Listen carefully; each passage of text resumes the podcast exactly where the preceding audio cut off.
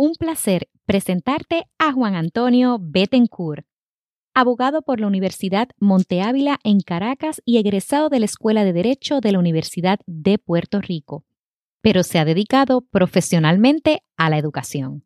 Actualmente trabaja en su proyecto Huellas Dejas, iniciativa donde afronta la educación en la tecnología, desde una perspectiva más amplia, atendiendo el problema desde la formación de la personalidad y la construcción de proyectos de vida. El tema de hoy, las relaciones interpersonales, cómo construir vínculos de amistades verdaderas, sólidas y valiosas.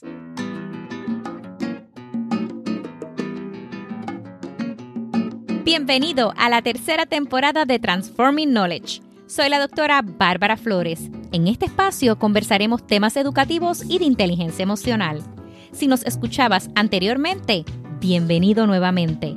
Que lo disfrutes.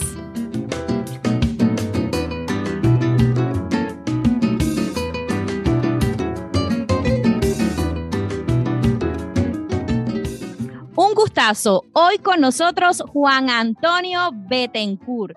Súper contenta de tenerte aquí conmigo. Cuéntame, Juan, ¿cómo te encuentras hoy?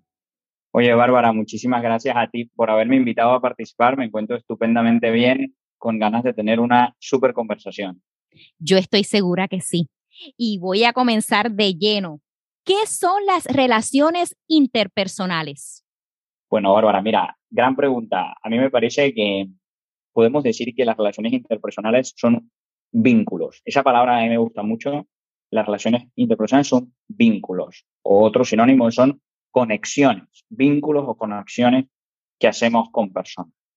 Pero me parece también bonito pensar que son vínculos que hacemos con personas que nos ayudan a crecer y a dar lo mejor de nosotros mismos. Porque a veces podemos pensar, y a veces lo veo, lo leo o lo escucho, de que pareciera que las relaciones interpersonales son como este problema que hay que afrontar porque vivimos con gente y no nos queda más remedio que tener relaciones interpersonales y conectar con otras personas, pero la realidad es que podemos descubrir que cuando tenemos auténticas relaciones interpersonales, cuando esos vínculos tienen calidad, esas relaciones lo que nos hacen es crecer y nos sacan lo mejor de nosotros mismos. Obviamente, no todos los vínculos tienen la misma naturaleza, no todos los vínculos son iguales.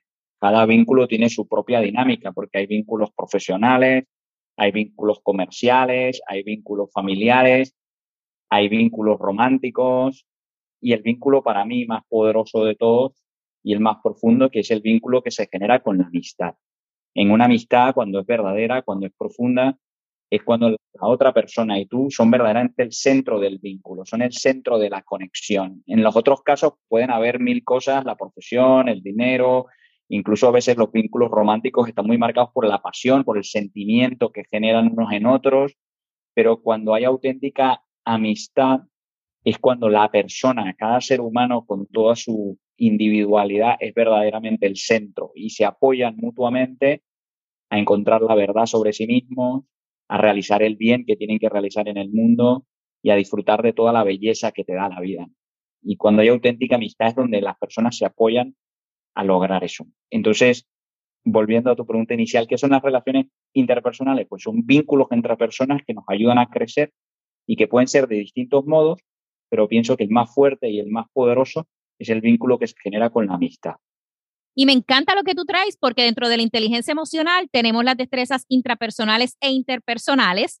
Y cuando trae la palabra vínculo, pues obviamente está súper asociado. Y lo que me gusta cuando yo traigo el tema de inteligencia emocional y vínculos, Juan, es que yo digo, hay que fluir. Lo más bonito en una amistad es fluir, ser auténtico, genuino, conocer esa persona, tú darte en esa calidad, ¿verdad? Ver y decir contra, a mí me gusta esto, no me gusta esto, pero ya mismo tú nos vas a hablar un poquito más de eso, así que no voy a entrar de lleno. Quería destacar el punto y dejar saberles lo de la inteligencia emocional, que es muy importante esta destreza social, que es desarrollar vínculos. Y quería preguntarte, ¿cómo entonces se puede construir una relación de amistad verdadera, sólida y valiosa? Y me encantaría nos pudieras dar ejemplos. Sí, además me diste tremendo abreboca porque claramente la inteligencia emocional es uno de esos recursos fundamentales para construir relaciones válidas, a veces relaciones poderosas, relaciones sólidas y bien fundamentadas. Pero aunque parezca obvio, doy un paso atrás y digo que lo primero para construir una verdadera relación profunda, sólida, es querer construirla. Parece sencillo, pero a veces hay que tener muy claro que nos interesa construir esa relación con esa persona, porque rara vez la mera espontaneidad, o sea, el mero simplemente dejar que las cosas pasen, raramente eso sí, solo, solo eso construye una relación fuerte, sino que uno tiene que estar como muy consciente de que quiere desarrollar y fortalecer ese vínculo. O sea, por eso digo que los vínculos son poderosos cuando son conscientes, cuando la persona lo hace, digamos, con toda la intencionalidad de construir el vínculo y de fortalecer. Y luego, tener esa actitud proactiva de lo que tú decías ahora, de darte, de conocerle, de confiar en él, de buscar pasar tiempo juntos, de compartir ilusiones de acompañar en las dificultades, de comprenderse. Todas esas palabras, que son muy bonitas, a veces requieren mucho esfuerzo, a veces requieren mucho esfuerzo. Y entonces, por eso decía que lo primero es querer, porque si tú no quieres de verdad construir un vínculo con una persona, después es difícil que pongas el esfuerzo que conlleva construir ese vínculo comprendiendo, queriendo, acompañando, escuchando. Todos esos verbos son energía que hay que poner, nos disfrutamos ponerla porque queremos a la otra persona, pero definitivamente cuesta. Y me gusta eso que tú traes, Juan, porque es interés. Esto es todo cuestión de interés. A mí me interesa relacionarme con esta persona, pero más que todo darme, conectar con el corazón, porque si no conectamos con el corazón, ahí es que la cosa está mala como digo yo, ¿verdad? No va a funcionar, porque entonces para mí siempre una relación de amistad, de relación de pareja, mira, hasta familiar, es un win-win. Tenemos que ganar. Y más que todo, traíste algo que de verdad me encantó, confianza. Oye, qué rápido uno puede construir una confianza, pero cuando esa confianza se ve en ese hilito que tú dices, esa persona me mintió de más, se pierde sumamente rápido. Y me gustaría, me dijeras eso, ¿qué yo puedo hacer cuando yo confío en esta persona? Yo digo, caramba, o sea, yo he dado todo lo mejor de mí. ¿Qué pasó aquí? Cuéntame, Juan. Sí, bueno, o sea, primero me gustaría decir que es verdad que a veces, aunque uno da lo mejor de sí, algo puede no salir bien. O sea, eso hay que aceptarlo y asumir que eso es parte de la vida humana. Porque sí, porque si no, uno siempre se puede sentir hasta culpable de que algo no salió bien y en el fondo las personas pues somos complejas y aunque uno lo dé todo, pues quizá no sale bien pero yo soy de los que piensa que es mejor correr ese riesgo a de repente querer quedarse solo en la vida por el miedo a que una relación no salga bien. Entonces, creo que hay que lanzarse a, como decía antes, a crear esos vínculos queriendo crecer y queriendo dar lo mejor de nosotros mismos, sabiendo que hay un riesgo, pero que, que en general yo diría que muchas veces si se trabaja bien, sale bien aunque sí es verdad que todos hemos sufrido decepciones. Y es como bien tú mencionas, podríamos decir, mira, todos tenemos expectativas, pero nosotros no podemos que nuestras expectativas se impongan en la amistad. Porque muchas veces decimos, yo tengo la expectativa con Juan, de que Juan sea bien chévere conmigo, que aunque yo haga una pataleta como amiga, Juan esté ahí para mí, me diga, Bárbara, no te preocupes, yo te paso la manita, Bárbara, todo está bien, ay, tú eres tan buena, Bárbara, tú eres mi amiga. No, no podemos tener esas expectativas, siempre las tenemos con nuestros familiares, nuestras amistades, y por eso es que luego sufrimos tanto. Y entonces decimos, ay, pero yo que confié en esa persona, bueno, es que tus expectativas eran bien altas y somos seres humanos, ¿verdad? Que fallamos en unas cosas, en otras no. Pero me encanta lo que me estás trayendo, Juan. ¿Hay algo más que quieras añadir de cómo poder construir esas amistades, esos vínculos? Yo creo que sí, yo creo que hay un tema muy importante conectado profundamente con lo que dijimos justo ahora de que podemos poner expectativas excesivas y a la misma vez pues hay que aceptar que a veces las cosas no salen bien. Creo que hay una actitud que es muy importante para la fortaleza de los vínculos, que es la capacidad de perdonar. O sea, ese es bien difícil, pero a veces también una de las expectativas que tenemos es que las personas nos comprendan de un modo que quizá nosotros no estamos dispuestos a comprenderlos a ellos. Entonces, creo que es muy sano empezar con esa conciencia de que de alguna manera los dos estamos tratando de hacer lo mejor que podemos y vamos a cometer errores en el proceso y que aprender a perdonar le va a dar mucha riqueza a esa relación. Incluso porque si habitualmente aprendemos a perdonar, si de repente esa relación no va adelante, esa amistad no va adelante por lo que sea, es más fácil como pasar la página y seguir. Si uno no ha aprendido a perdonar en lo pequeño, como que el rencor se va acumulando y si esa relación explota, después la herida emocional es súper, súper, súper honda y súper difícil de sanar. Entonces creo que tanto para relaciones que salen muy bien como para relaciones que pueden no salir tan bien, la capacidad de perdonar al otro es súper, súper importante. A mí me costaba una vez un matrimonio, una pareja de esposos que habían hecho la promesa de nunca acostarse sin haber pedido perdón si se habían equivocado. O sea, que tenían como esa meta de si algo había pasado, había que aclararlo ese día para no darle demasiado peso y que los rencores no se acumularan. Ese es un detallito que a veces hoy en día el perdón se ve como vulnerabilidad negativa, como si tú pides perdón. Eres débil. Eres débil, ¿no? Y es verdad que no hay que dejarse abusar. Obviamente hay momentos donde uno tiene que poner sus límites, pero en general son cosas pequeñas en las que, oye, me empeñé en comer en este restaurante o que quería ver esta película y armé una pataleta porque era esta y no la otra. Y hay muchas cosas en la amistad que son pequeñas y que generan conflictos. Y si uno ahí se acostumbra a pedir perdón cuando se da cuenta que quizás se le fue la mano, eso fortalece mucho las relaciones y ayuda a que fluyan, como tú decías. Y me gusta porque traíste un punto de sanar. No es tan solo perdonar. Nosotros tenemos que sanar y pasar o arrancar la página de ese libro o construir un libro nuevo, hacer algo diferente, porque si nos quedamos pegados en esa emoción, olvídate que es que no vamos para ningún lugar con esa relación. Y es importante porque como tú dices, con las cosas cotidianas, con las cosas más básicas, es cuando a veces uno tiene más conflictos con los demás y más que todo con los hábitos, porque los hábitos no son iguales y los gustos no son los mismos y probablemente somos totalmente diferentes. A ti te gusta el rock y a mí me gustan las baladas, imagínate eso, mira lo opuesto que somos. Lo importante es cómo nos vamos a respetar en ese proceso y cómo vamos a aceptar y si nosotros estamos dispuestos a eso, entonces vamos a tener una buena relación interpersonal con ese amigo, con ese esposo, con quien sea, con tus familiares.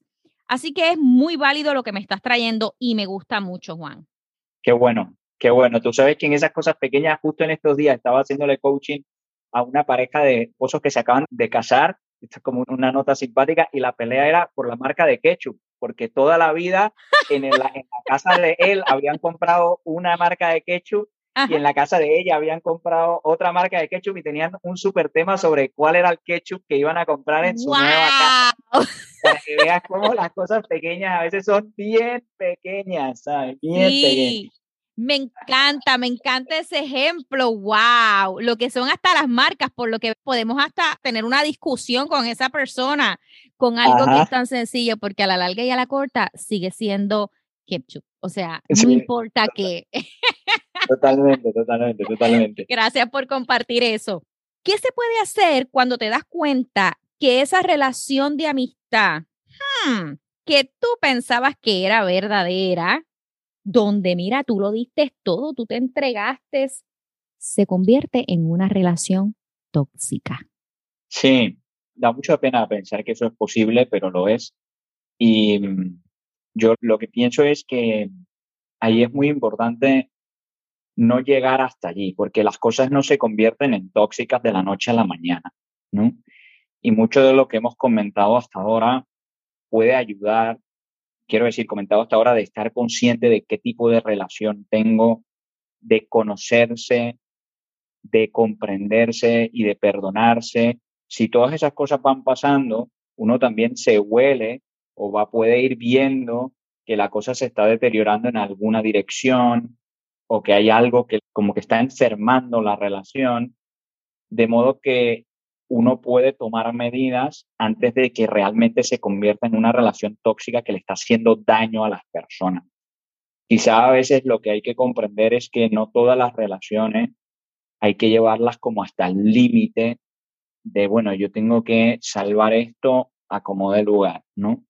Obviamente, como decía antes, hay vínculos distintos, no es lo mismo el empeño que uno tiene que poner en salvar una relación profesional que la que tienes que poner en salvar la relación con tu hijo. Obviamente en una, pues la intensidad que tienes que poner es mayor que en la otra, pero cuando lo que decíamos antes, esa relación es consciente y no es mera espontaneidad, no es como que, ah, como nos las pasamos bien juntos, vamos aquí, vamos aquí, vamos aquí, y de repente, ups, ya no me la paso tan bien. No, bueno, si es así, es un poco como la amistad de los adolescentes, ¿no? Que un día te dicen, no, que mi mejor amiga, y al día siguiente ya no son mejores amigas o no son mejores amigos, porque no es muy consciente entonces, cuando somos muy conscientes de qué tipo de relación tenemos y cómo la llevamos, creo que nos ayuda a no llegar a situaciones de relaciones muy tóxicas. Pero si se llega, en el fondo es lo que tú acabas de decir.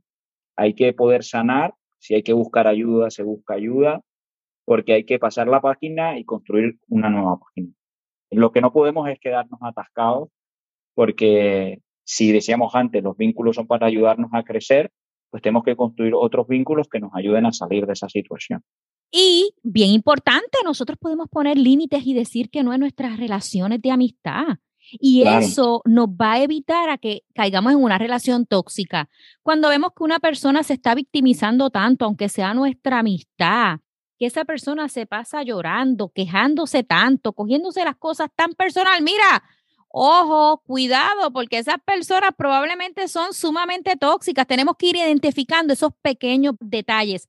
Me gustó el ejemplo de los adolescentes que traíste, Juan, porque yo te cuento que mi hija de 11 años, mi hermosa Victoria, está en esa etapa bien interesante de que tiene hoy una súper amiga y mañana tiene otras. Así que yo me lo estoy disfrutando al máximo porque yo le digo, hija, las amistades en la vida son un ciclo. Ellas vienen para un tiempo limitado. Hay algunas que se van a quedar por mucho tiempo, pero otras simplemente son un periodo, unos meses, unos años. Pueden durar 30 años y después cada cual para su lugar. Ahora está en cuánto tú te quieres mantener conectado con esa persona. Porque déjame contarte, Juan, yo tengo unas amigas fabulosas en Puerto Rico de más de 29 años. Y yo siempre que voy a Puerto Rico, mis amigas saben que lo primero que yo hago es textearle, llegué a Puerto Rico y es sí o sí, nosotras nos tenemos que ver, aunque sea una vez en todo el viaje que yo esté. Oye, pero llevamos, te digo, más de 29 años. Eso quiere decir que es una relación y un vínculo verdadero. Pueden pasar los meses, no nos escribimos, no nos llamamos, oye, pero nos amamos, nos respetamos. Mira, podemos hasta probablemente estar en desacuerdo en algunas cosas cuando nos vemos como si fuéramos adolescentes, pero sabes qué, lo resolvemos, nos reímos y nos seguimos amando. Así que eso es parte de la vida. 100%. Creo que también una gran riqueza es esa, que podemos tener muchos amigos aunque no pensemos distinto, porque eso es lo que nos hace crecer también, o sea, porque lo que nos une es más fuerte que lo que nos dispersa. Eso es muy importante. Y nosotras somos totalmente diferentes todas. Entonces tú dices como, mira qué chévere. Cada cual tiene lo suyo. Oye, y nos aportamos en esas partes que no nos quedan tan bien, viene la otra, me ayuda, si no, yo ayudo. O sea, que es una relación muy bonita. Yo te diría que ya somos familia. Ya somos ¿eh? familia. Esa amistad ya es familia extendida. Así que yo espero que la gente pueda construir este tipo de vínculos porque de verdad que se goza, no me arrepiento y vivo feliz y orgullosa de mis amigas, definitivamente. Qué grande eso. Sí, Juan, consejos para construir y más que todo, para mantener esos vínculos saludables y duraderos. Uf, bueno, yo te diría que lo primero, lo primero, volviendo, aunque suene que volvemos al principio, lo primero es que construyas relaciones queriendo construirlas, o sea, que tengas muy claro con quién y qué tipo de vínculo, ¿no? Porque a veces yo me topo con gente que te das cuenta que no cuadra, tiene una relación que para él es de súper amigos, pero para la otra persona es una relación solamente profesional, nos conseguimos del trabajo y ya está. Entonces, creo que allí no está claro qué quiere cada uno con el vínculo. Entonces, yo creo que la primera cosa para construir y mantener vínculos saludables y duraderos es que tengamos claro cuál es la naturaleza del vínculo que nosotros queremos tener. Si es profesional, si es romántico, si es de amistad, qué tipo de vínculo nosotros queremos tener para que estemos en la misma página. En la sintonía. En la sintonía. Porque si no, estamos buscando cosas distintas. Y cuando estamos buscando cosas distintas, como si tú quisieras sintonizar una estación de radio, pero no pones el número correcto. Es como que, bueno, yo quiero escuchar esto, pero no estás poniendo el número correcto. No vas a poder nunca conectar las dos cosas. Entonces, necesitas que las dos personas entiendan la naturaleza del vínculo y a veces tienes que aceptar de que tú quisieras tener un tipo de vínculo con una persona y la otra persona no lo quiere, pues bueno, no insistas porque posiblemente eso no va a salir bien o por lo menos vas a tener que esperar mucho tiempo. Entonces, eso es lo primero, yo creo, tener claro y ser muy consciente de qué tipo de vínculo tienes. Y lo segundo, lo has dicho tú. A mí esto me parece muy importante porque a veces hay como una conciencia de que las amistades tienen que surgir solas. Y en realidad creo que hay que invertir mucho. Y a veces la gente me dice, bueno, pero eso de invertir en tus amistades suena como antinatural, suena como que tú estás fakeando la amistad. Suena como a negocio. suena como a negocio, correcto. suena como a negocio, ¿no? Suena como feo.